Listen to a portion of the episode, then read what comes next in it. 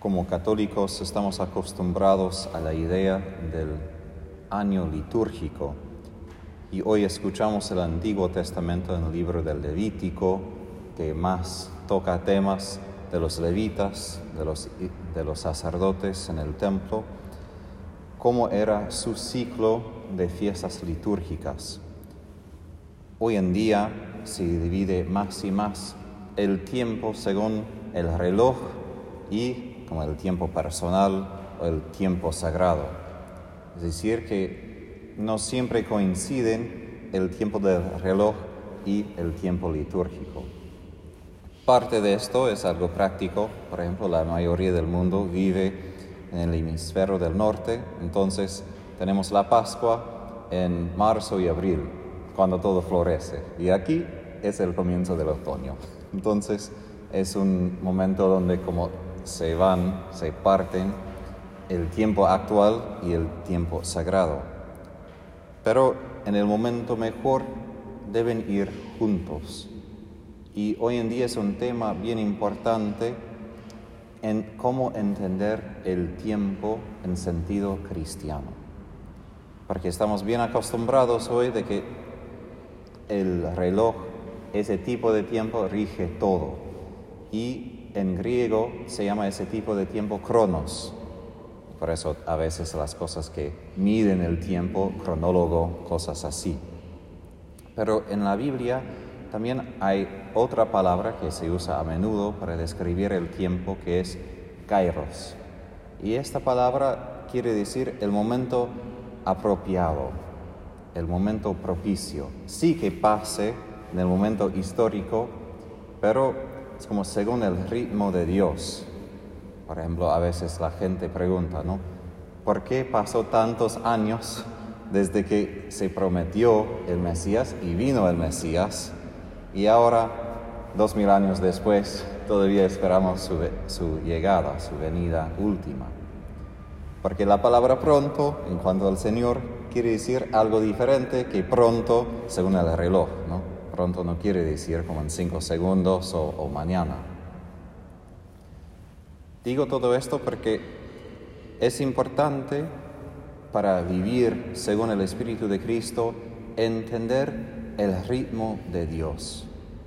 No es simplemente que nosotros venimos al templo, celebramos, por ejemplo, Cuaresma, Pascua, sino que lo que pasa aquí, en ese templo, es como un microcosmos de lo que pasa en realidad en toda nuestra vida. Y yo sé que en mi vida, al menos como norteamericano, decimos, el tiempo es dinero, entonces es lo que rige todo, como he dicho, ¿no? El reloj, qué hora es, cuánto tiempo me queda, qué día es del mes, ¿no? Eso afecta todo. Y claro que vivimos en el mundo y Jesús dijo que no iba a rezar que el Padre nos quite del mundo, sino que Él nos guarde mientras que estemos en el mundo. Pero a la vez es importante, como digo, la prioridad de este tiempo litúrgico, de ese tiempo como ritmo del Espíritu Santo. Porque si no, lo que pasa, y esto es como parte de mi reflexión personal, es que el tiempo se hace un ídolo que rige mi día, ¿Qué determina lo que hago? ¿Qué me, me da órdenes? Que a cierto momento voy a hacer tal cosa, otra cosa. Me di cuenta, en práctica no es Dios. En práctica es esto y tengo que hacer esto y esto. Y si pienso en mi mente o hago una reflexión, ¿de qué pienso? El tiempo. ¿Cuánto tiempo queda? Si voy a acabar, si voy a poder. Y me di cuenta que aún no puedo dejar de pensar en el tiempo, pero esa preocupación, este pensamiento constante, como ocupaba el lugar en mi mente donde debe estar Dios. Que Él, su tiempo, su ritmo, debe decir más que todo, sí, ahora voy a trabajar, ahora sí, es tiempo de descanso. Y como digo, en el, en el mundo perfecto esos tiempos se van juntos, ¿no? No es que Dios va a decir a mediodía, ¿no? Oh, que descanses y no hagas nada. Quizás por la siesta después, pero si decir en tiempo de trabajo, probablemente va a decir que hay que trabajar. Pero en cuanto al crecimiento espiritual, a cuanto a vivir según el Espíritu de Cristo, es bien importante tomar en cuenta ese ritmo del Espíritu, su tiempo. Porque el tiempo del corazón, el tiempo de Dios, puede ser a veces bien diferente de lo que esperamos, de lo que queremos. El tiempo que exige corazones para la conversión puede ser muchísimos años, pero es el tiempo propicio para que vuelvan como hijos y no como esclavos, porque tienen que volver. Por esto San Pedro dice que el tiempo es un don para nuestro arrepentimiento y nuestra conversión. Pero en cuanto a estas fiestas litúrgicas específicamente, la lectura de hoy son como los ejes del año litúrgico de los judíos. Y nosotros también tenemos la Navidad, Pascua, Pentecostés, que se describe hoy. Y son los ejes que determinan cómo vivimos nuestra vida. Y para entender qué está haciendo Dios hay que tomar en cuenta estas fiestas. Mi Padre Espiritual comenta a mí casi cada año, ¿no? Rece por mí porque se acerca la cuaresma y siempre me cuesta, porque Él tiene ciertos sufrimientos que ofrece por las almas bajo su cargo de ministerio, porque trabaja con un exorcista mucho, y comenta que cada año viene la cuaresma, ya piensa que va a morir, porque el sufrimiento es tan, tan difícil. Para nosotros también he experimentado que viene el adviento, viene cuaresma, son temporadas de penitencia, por eso llevan, por ejemplo, la casulla de morada, de color violeta. Y probablemente una semana después de que empieza, y me estoy preguntando, ¿pero qué pasa?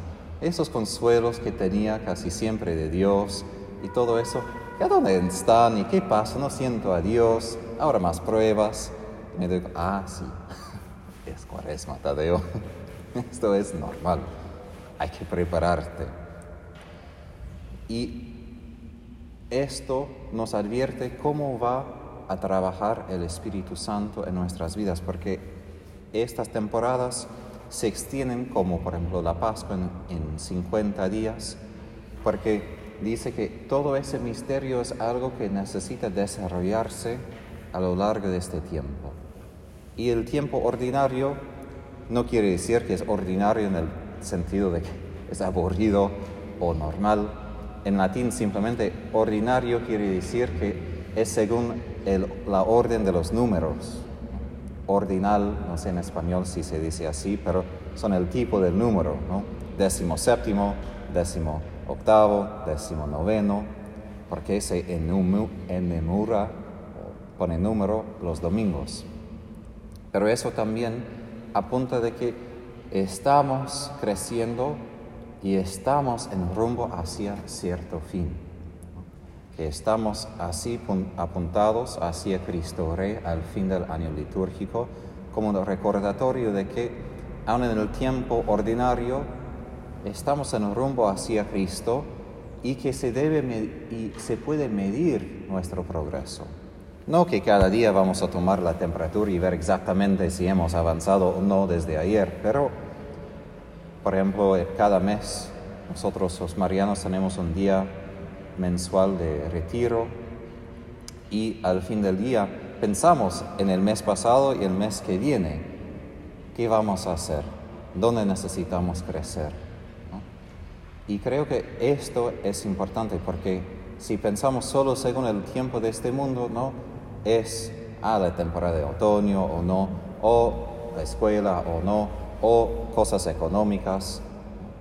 Pero lo más importante es ese tiempo que se dirige como una flecha hacia Jesús, hacia Él, porque el tiempo se dirige no simplemente a un futuro desconocido, pero se dirige a un futuro que tiene rostro y nombre. Y esto se llama Jesús. Por esto, tener en cuenta ese rumbo del año litúrgico y también del sentido del tiempo es importante porque el Espíritu Santo siempre nos dirige hacia Jesús, siempre nos hace avanzar, pero de tiempos diferentes. Y así termino. En el libro del Éxodo, con el Espíritu Santo que guiaba al pueblo de Israel, a veces avanzaban por un mes, cada día. la columna de fuego y de nube avanzaba continuamente. Para otros momentos, el libro de números dice, se quedaban en el mismo lugar por un mes. Después avanzaba más. Y sabemos que hasta 40 años estaban rodeando en el desierto, el mismo lugar. Cuando avanzamos en la vida espiritual no es simplemente que podemos decir, ah, mira, he ganado 5 kilómetros. Es un crecimiento interno y aun si nosotros nos quedamos en un mismo lugar, es para que crezcamos con algo interiormente, porque el Señor sabe que si avanzamos más, algo no se va a resolver. Y por esto, repito, es tan importante reconocer ese tiempo como litúrgico, ese tiempo del Espíritu Santo, para que toda nuestra vida sea una alabanza de Dios. Toda nuestra vida sea una, una colaboración de esta obra del Espíritu que a veces avanza mucho, a veces se queda, pero lo importante es estar con este espíritu y no moverse de él, porque solo con él avanzamos cada día, quedándonos o caminando, estamos en el rumbo hacia Jesús.